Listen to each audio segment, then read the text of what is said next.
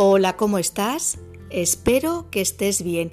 Hoy tengo ganas de contarte un cuento. Se titula El Buscador. Es de Jorge Bucay y lo he extraído de 26 cuentos para pensar. Dice así. Esta es la historia de un hombre al que yo definiría como buscador. Un buscador es alguien que busca, no necesariamente es alguien que encuentra.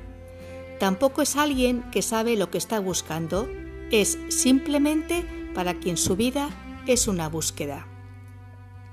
Un día, un buscador sintió que debía ir hacia la ciudad de Camir.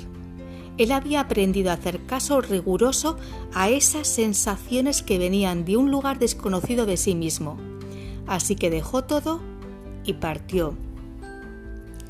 Después de dos días de marcha por los polvorientos caminos, divisó Camir a lo lejos. Un poco antes de llegar al pueblo, una colina a la derecha del sendero le llamó la atención.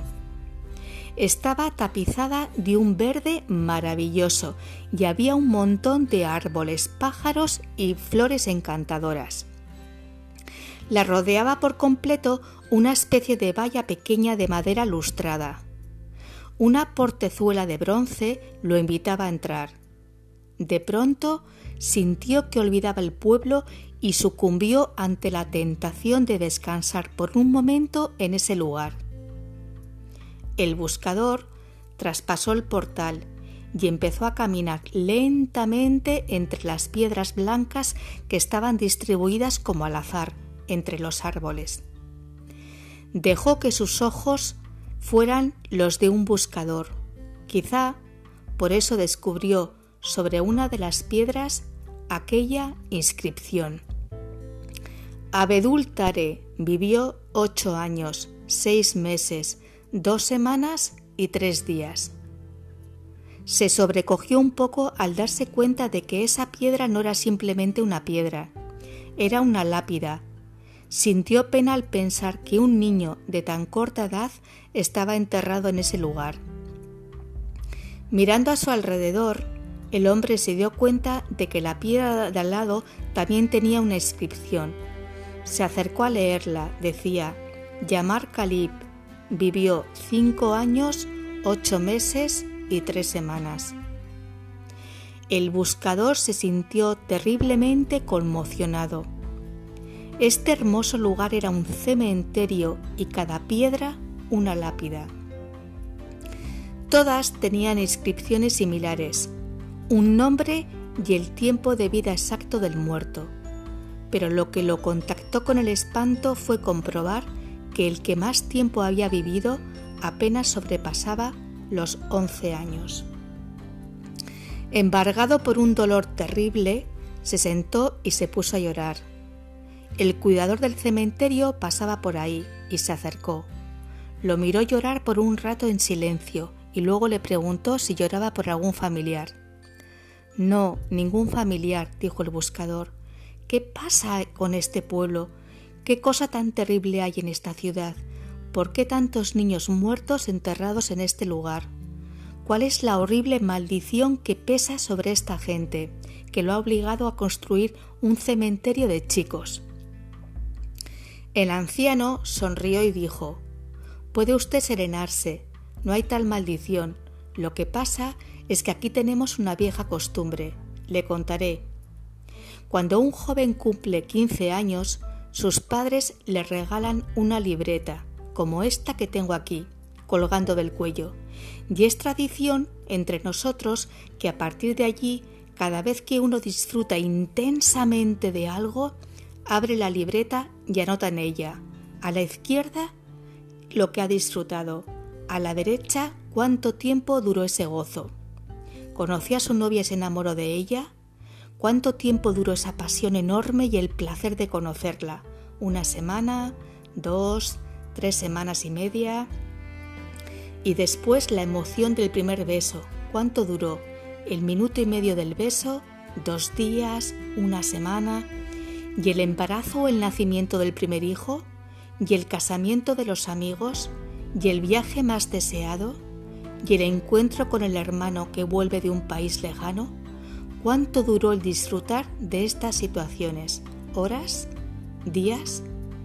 Así vamos anotando la libreta cada momento y cuando alguien se muere es nuestra costumbre abrir su libreta y sumar el tiempo de lo disfrutado para escribirlo sobre su tumba, porque ese es para nosotros el único y verdadero tiempo vivido. Te ha acompañado un día más Marta Llora. Muchas gracias como siempre por tu tiempo y atención. Te deseo un feliz camino de vida. Cuídate mucho y hasta pronto.